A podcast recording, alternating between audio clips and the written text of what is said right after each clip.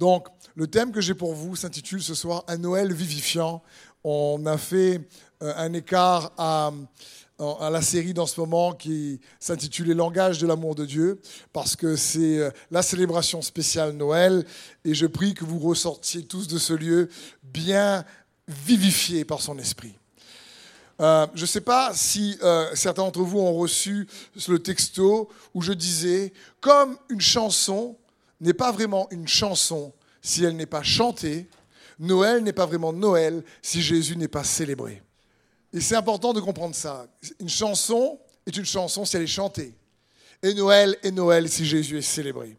Et Noël est toujours une période un peu mitigée. Une période où, euh, à côté de la joie de certaines familles, il y a la tristesse chez d'autres familles. À côté de réellement cette joie pour certains, Noël peut être un sujet de, tristesse pour d'autres parce qu'on a perdu notre chair qui nous manque ou euh, parce qu'on a un sentiment de solitude parfois. Mais euh, la bonne nouvelle, c'est que Noël, c'est bien plus qu'un jour spécial. C'est une personne spéciale. Et parfois, certains disent, mais oui, mais Noël, euh, c'est vraiment l'anniversaire de Jésus? La vérité, c'est qu'on ne sait pas s'il est né le 25 décembre. Mais on ne fête pas le jour, on fête l'événement l'événement de sa naissance. Et, ça, c'est bon de nous rappeler que Noël, c'est n'est pas juste le Père Noël qui donne des cadeaux, mais c'est bien plus que ça. C'est la venue de Jésus-Christ lui-même. Mais avant de préciser c'est quoi Noël, il est bon de nous rappeler pourquoi Noël. Pourquoi il y a Noël dans notre vie. Pourquoi euh, nous fêtons Noël. Et il y a une prophétie sur Noël qui, avant que Jésus arrive, date de milliers d'années.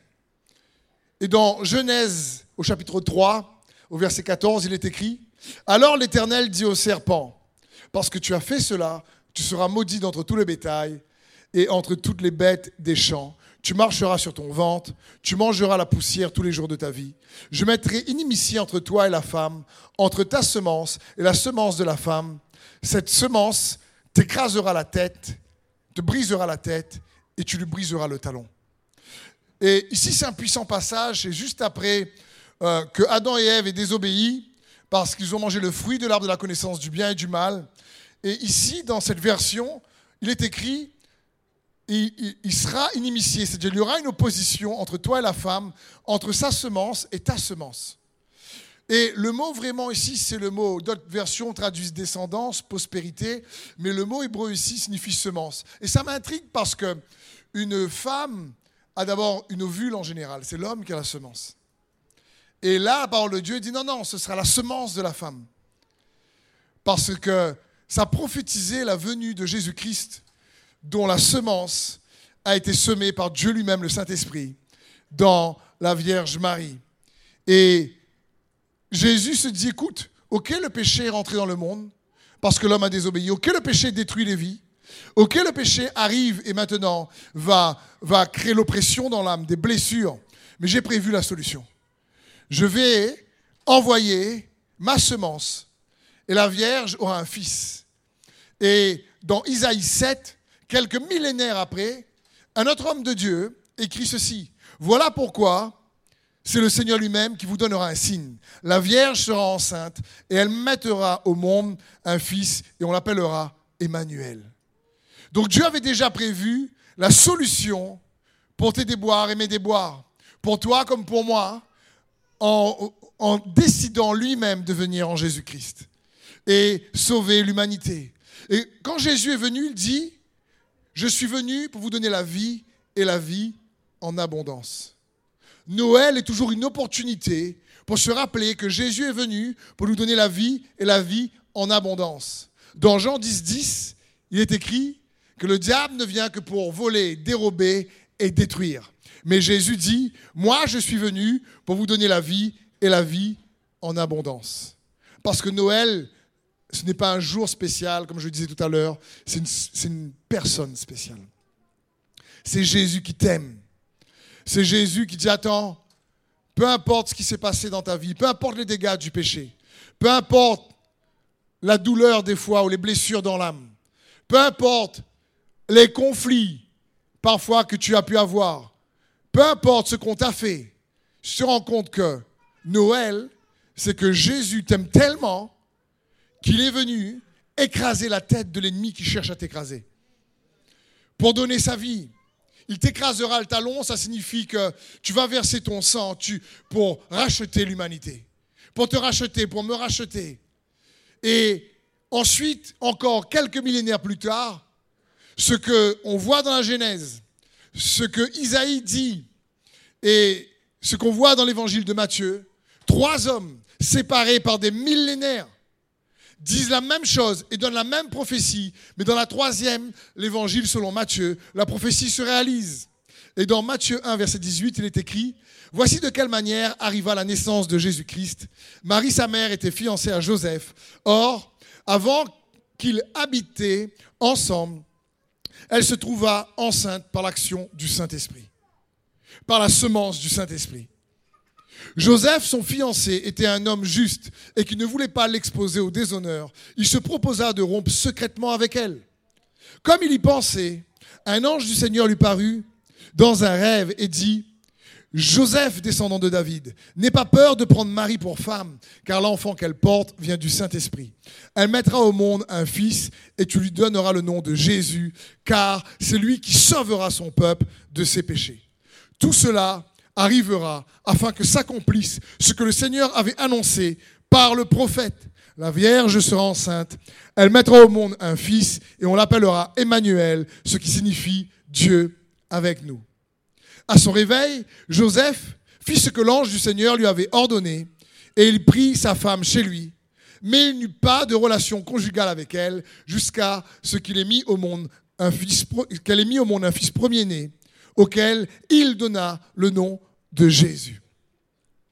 Donc imaginez, c'est Moïse qui a écrit la Genèse. C'est Isaïe des millénaires après qui prophétise ce que déjà Moïse avait annoncé. Et c'est Matthieu ici qui écrit et qui décrit, qui raconte l'histoire de l'accomplissement de cette prophétie, de la prophétie de Noël. Et ici, ce qui m'interpelle, c'est que cette prophétie dit mais la Vierge aura un fils et on l'appellera Emmanuel. Mais quand elle s'accomplit, l'ange apparaît à Joseph et lui dit, tu l'appelleras Jésus. Mais c'est Jésus ou c'est Emmanuel? Il n'y a pas de prénom, Jésus, Emmanuel. La prophétie dit, tu l'appelleras Emmanuel. Et quand ça se réalise, la Bible dit, l'ange dit à Joseph, tu l'appelleras Jésus. Joseph, à ce moment-là, a dû se dire, mais ce n'est pas réellement ce qui était prévu, parce que la Bible dit que c'était un homme juste. Il connaissait la parole. Mais il voit l'ange, euh, il ne sait pas trop, parce qu'à l'époque, c'est le papa qui donne le nom. Marie doit euh, euh, faire naître l'enfant, Joseph doit donner le nom à l'enfant, et il doit donner le nom à cet enfant Jésus, et il se dit, mais c'est pas exactement ce qui était prévu. Est-ce que ça t'est déjà arrivé de te dire, je ne pensais pas que les choses allaient se dérouler comme ça? Je ne m'attendais pas à vivre comme ça. Je ne m'attendais pas à ce que ça tourne comme ça. Ça t'est déjà arrivé de te dire ça? Est-ce que ça t'est déjà arrivé de te faire un film sur comment les choses doivent passer dans ta vie? Et en fin de compte, quand tu les vis, c'est pas du tout comme tu l'avais imaginé. C'est déjà arrivé à tout le monde, ça, non? À moins que tu es un surhomme ou une surfemme. Mais en général, c'est arrivé à tout le monde. Tous, on s'est dit à un moment donné, ah, j'avais pas prévu ça comme ça. C'est pas du tout le film que je m'étais fait dans ma tête. Peut-être que tu, as, tu es célibataire, tu rencontres quelqu'un, tu as fait, oh, tu as rêvé d'une vie de couple. Et puis quand tu es en couple, tu fais,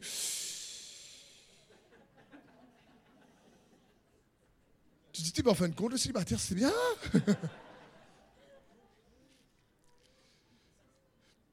Et Joseph a dû se dire ici, c'est pas vraiment ce qui était prévu. Et pourquoi je vous partage ce soir un Noël vivifiant? Parce que Noël, que tu comprends ce qu'est ce vraiment Noël, ou plutôt qui est Noël, c'est-à-dire Emmanuel, Jésus, qui signifie sauveur, qui est là pour te sauver de n'importe quelle de tes situations. Quand tu comprends ça, tu comprends que Noël est un Noël vivifiant qui te fait triompher de toutes tes déceptions. Jésus est capable de te faire triompher de toutes tes déceptions. C'est ça Noël c'est de nous rappeler qu'il nous sauve de toutes nos déceptions. Parce que comprenons bien, revenons à l'histoire de Joseph et de Marie. Comprenons qu'est-ce qui se passe. Joseph, il va se marier. Il apprend que sa femme est enceinte. C'est pas ce qu'il avait prévu. En plus, enceinte de Dieu. C'est pas ce qu'il avait prévu. Je veux dire, il apprend en plus sous son toit avec lui et la Bible dit qu'il n'a pas eu de relation conjugale avec elle jusqu'à son enfant premier-né. C'est pas ce qu'il avait prévu. Parce qu'il faut comprendre, oui, Jésus est né de la Vierge Marie, mais c'est c'est pas le diable qui a créé le sexe. L'homme a été créé à l'image de Dieu, et c'est Dieu qui a créé le sexe. Mais l'Église a tellement peur de parler de sexe qu'elle laisse le monde en parler. Et il en parle comme il veut. Et au lieu d'avoir des rapports sains par rapport à ce sujet, euh, on n'ose pas en parler. Marie était vierge avant d'avoir Jésus, mais la Bible est claire, il n'a pas eu de rapport conjugal avec elle jusqu'à ce que Jésus est né. Mais après, quand Jésus est né, la beauté du mariage, c'est de célébrer la relation sexuelle. Et ça, c'est la parole de Dieu. Dieu n'est pas contre. Et il faut comprendre, Joseph avait prévu de se marier, mais il n'avait pas prévu de faire abstinence pendant des mois.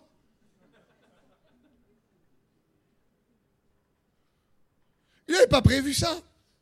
Et quand vous connaissez l'histoire dans Matthieu et dans l'évangile de Luc, c'est très bien aussi raconté, on voit que, effectivement, comme cette belle scénette avec les enfants, ils vont à Bethléem, Marie va mettre Jésus au monde, et il n'y a pas d'hôtel.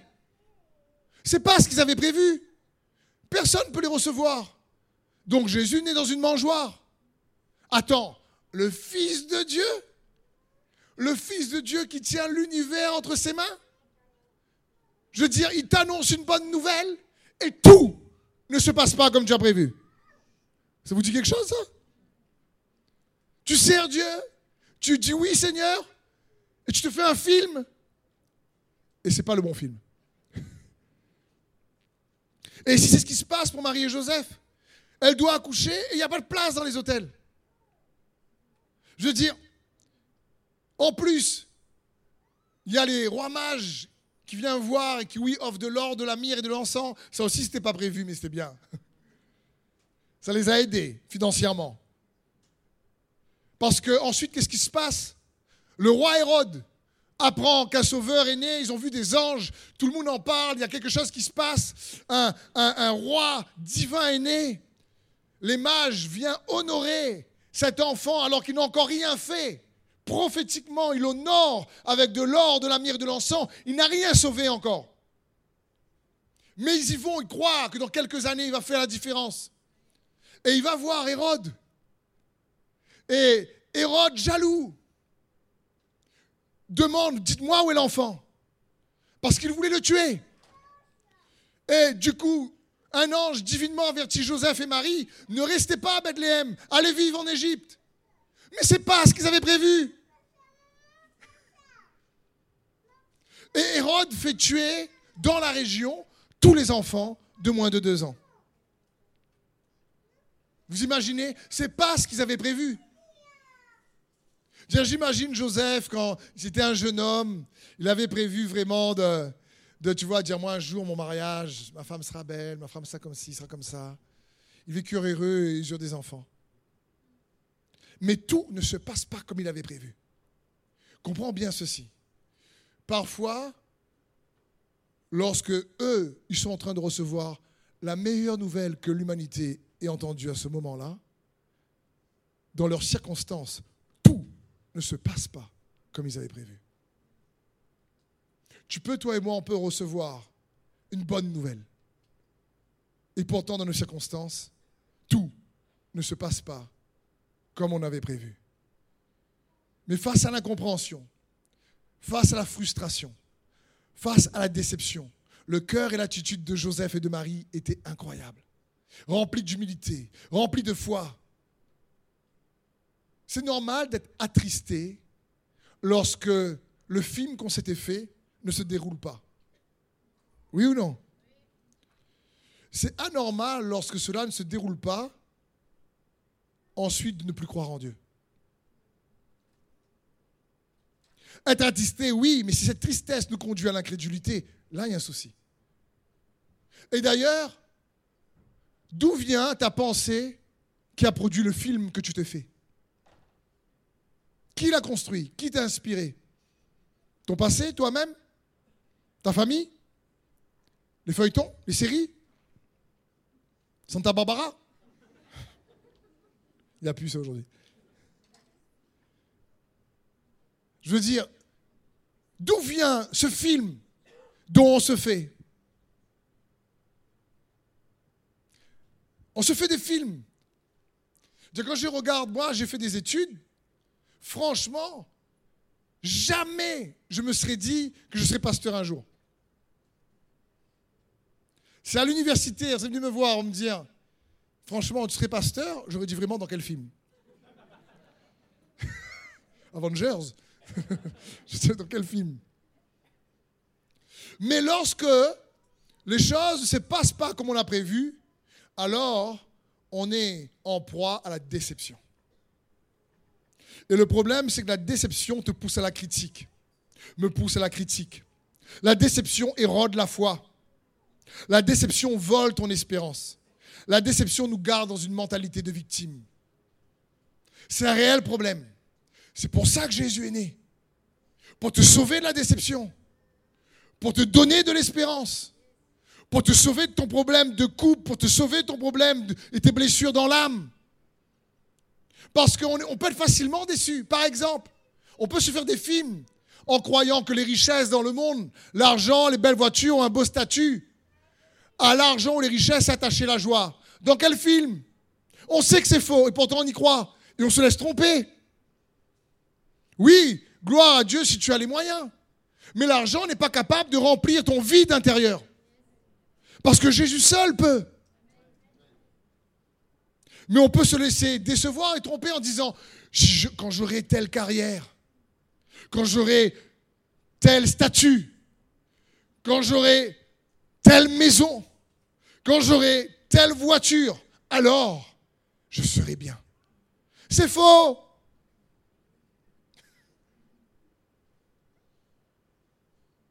Mais on n'arrête pas de croire quand même à des trucs faux. Noël, c'est pas quelques cadeaux qui va, enlever ta peine ou les séquelles de la déception. C'est pas quelques cadeaux, c'est bien. Mais c'est Jésus qui enlève la peine. C'est Jésus qui guérit. C'est Jésus qui sauve. C'est Jésus qui libère. Il est le sauveur. Son nom signifie sauveur. C'est bien plus que quelques cadeaux de Noël.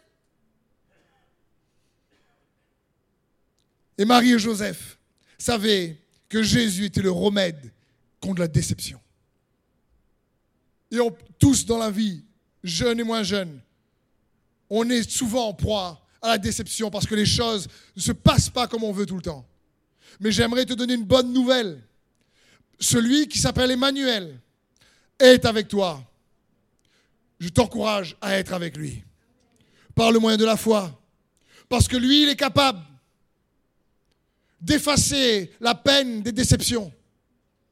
Noël, ce n'est pas juste Jésus de mangeoire. C'est Dieu fait homme. Il vient pour sauver. Il vient pour vous donner la vie et la vie en abondance. Et il veut que tu reçoives sa vie et sa vie en abondance. Et comme Marie et Joseph, ils ont gardé une foi confiante en lui. Ils se sont dit peut-être que je ne comprends pas tout. Peut-être qu'effectivement, je suis déçu. On m'a promis ci, on m'a dit ça, ce n'est pas produit. J'ai rencontré des chrétiens, je pensais, oh, tout beau, tout nouveau, oh là là, après j'ai gratté un peu, je me suis dit, ouh, si c'est ça, laisse tomber. Viens plus l'église. Est-ce que tu es déjà parti voir un magasin et où la personne à la caisse, elle est, elle- est méchante avec toi? Elle a une mauvaise attitude. C'était déjà arrivé? Que la personne avoir une mauvaise attitude avec toi à la caisse. Ou une administration. C'est déjà arrivé? Est-ce que tu dis, mais ça peut faire les courses pour la peine?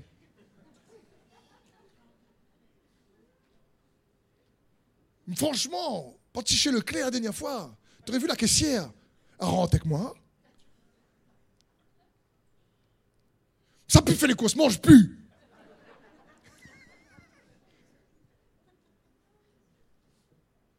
Parce que tu vois, quand je m'attendais à aller faire les courses, c'est ce que j'avais prévu. C'est que tout se passe bien. Et quand la caissière me voit, et quand surtout elle a vu mon chariot, t'es belle comme un. C'est son salaire là, elle est dedans. Elle aurait dû être contente, mais elle était mauvaise humeur. C'est pas c'est passé dans sa vie. Je veux dire, je caricature, comprenez? Mais ce que je veux dire par là, c'est on est tous déçus d'une façon ou d'une autre. Mais rester victime de la déception est un choix. Et tu peux choisir également de ne plus être victime de la déception. Parce qu'un sauveur nous est né. Et le remède à la déception, c'est de faire confiance en sa bonté. Dieu est bon. Il est bon envers toi. Il est bon envers moi. Il t'aime, bec à linette. Du grec, euh, bec à li. Dur à traduire, hein, c'est une expression créole. Donc, euh, il faut de l'humilité. Il faut, il faut se rappeler ce que Dieu a déjà fait. Il faut ensuite croire qu'il est juste et ne pas oublier que derrière les vérités visibles, il y a une vérité invisible. Et de te dire en toi-même que ton histoire ne se termine pas comme ça. Crois, crois qu'il est bon. Ne laisse pas les circonstances le faire douter de sa bonté envers toi. Peut-être que ton couple, ça va pas en ce moment. Peut-être que c'est tes finances. Peut-être que c'est ta santé. Peut-être que tu as été déçu par des gens dans ton passé, même dans ton présent, par tes collègues. Je ne sais pas. Mais n'oublie pas, il y a un sauveur qui te tend la main. Et il est bon. Et il attend que tu viennes vers lui. Et il espère que tu réalises que c'est par la foi, dans ta confiance en lui, qu'il fera la différence. La Bible dit dans Hébreu 11, 1, la foi est une façon de posséder ce qu'on espère. C'est un moyen d'être sûr de la réalité qu'on ne voit pas. C'est parce qu'ils ont eu cette foi que les hommes des temps passés ont été approuvés par Dieu. Par la foi, nous comprenons que l'univers a été harmonieusement organisé par la parole de Dieu et qu'ainsi le monde visible tire son origine de l'invisible. Ne laisse pas uniquement ce que tu vois, les déceptions que tu vois, guider ta vie. Garde la foi. Ne laisse pas ce que tu vois, le diable utilise ce ce qu'on voit pour nous tromper et nous décevoir. Garde la foi en Jésus. Il est l'Emmanuel, Dieu avec toi, et il sauve. Il prend plaisir à sauver, il prend plaisir à nous délivrer. La bonne nouvelle de Jésus, c'est qu'il t'aime. Et il veut que tu expérimentes sa présence, il veut te remplir de sa vie abondante, de sa paix, de sa joie, en dépit des circonstances. Et il veut te donner et me donner une espérance qui ne nous déçoit pas. Donc lorsqu'on est déçu, c'est qu'on n'est pas accroché à l'espérance en Jésus. On est accroché à une espérance qu'on s'est peut-être fabriquée. Mais Romains 5, 5 nous dit ceci. Or, notre espérance ne risque pas d'être déçue. Belle hein? Notre espérance ne risque pas d'être déçue. Pourquoi? Car Dieu a versé son amour dans nos cœurs par le Saint-Esprit qui nous a été donné. C'est quoi la clé? C'est quand tu sais que tu es aimé de Dieu, alors tu gardes toujours espoir. Et que son amour par la foi pour toi est bien plus réel que les déceptions que tu as pu expérimenter et voir. Et si tu crois, dire au Seigneur, Seigneur, franchement, oui, mon cœur est blessé par telle, telle déception, par telle, telle chose. Mais tu sais, je sais que tu as envoyé ton Fils Jésus-Christ afin que quiconque croit en lui ne périsse pas, mais ne périsse point, mais qu'il ait la vie éternelle. Tu t'es donné Jésus parce que tu m'aimes. Et je sais aujourd'hui, malgré les difficultés ou l'adversité, malgré mes attentes déçues, je ne laisserai pas mes attentes déçues me faire douter de ton amour pour moi. Parce que je veux me rappeler ce que tu as fait. Tu, as tu es déjà intervenu en ma faveur. Je veux garder cet espoir dans mon cœur. Et je déclare que mon, mon histoire ne se terminera pas comme ça. Je déclare que tu es avec moi. Parce que c'est ça Noël. C'est ce que Dieu veut que nous puissions réaliser. Et ce soir, on va prendre un apéro dînatoire dans un instant. Mais le plus important, c'est que plusieurs dans ce lieu, vous sortez libérés de déceptions qui brisent vos cœurs. Plusieurs dans ce lieu, vous sortez libérés de blessures qui, peu importe ce qui s'est passé, peu importe le film que vous vous êtes fait, ça ne s'est pas déroulé comme vous avez prévu. Mais regardez Marie, regardez Joseph. J'ai pris l'histoire de Noël comme ça. Mais dans la parole de Dieu, c'est truffé d'histoires comme ça. Pensez à Joseph, vendu par ses frères, jeté en prison, vendu comme esclave, trahi, rejeté. Mais la Bible dit que Dieu était avec Joseph. Et Dieu est avec toi ce soir pour effacer tes peines. Si tu le fais confiance. Parce que c'est par la foi en Jésus. Moi, j'y peux rien. Mais je peux te prêcher Jésus. Et je sais qu'il est vrai. Et je sais que c'est par la foi à chacun d'entre nous. Et il sera fait selon ta foi. Jésus n'oblige personne à croire. il invite tout le monde à le faire confiance. À faire confiance en sa bonté. Pour guérir les peines. Parce qu'il désire que tu puisses expérimenter son amour. Il a dit lorsqu'il a commencé à prêcher l'évangile, l'Esprit du Seigneur est sur moi pour restaurer les cœurs brisés, guérir les cœurs brisés. Il veut, il veut restaurer les relations. C'est Jésus. Peut-être que tu es déçu parce que tu attends une percée que tu n'as pas encore eue. Persévère, fais-le confiance. Peut-être que tu es déçu parce que tu as prié pour quelqu'un vivre et cette personne est partie. Ça m'est déjà arrivé, ça, plein de fois. Mais ne laisse pas ta tristesse, la tristesse de la déception, te faire douter de son amour pour toi. Sinon, c'est comme quelqu'un qui va faire les courses et qui après ne veut plus faire les courses parce qu'il était déçu par la personne. Non, mange sa parole et va faire les courses.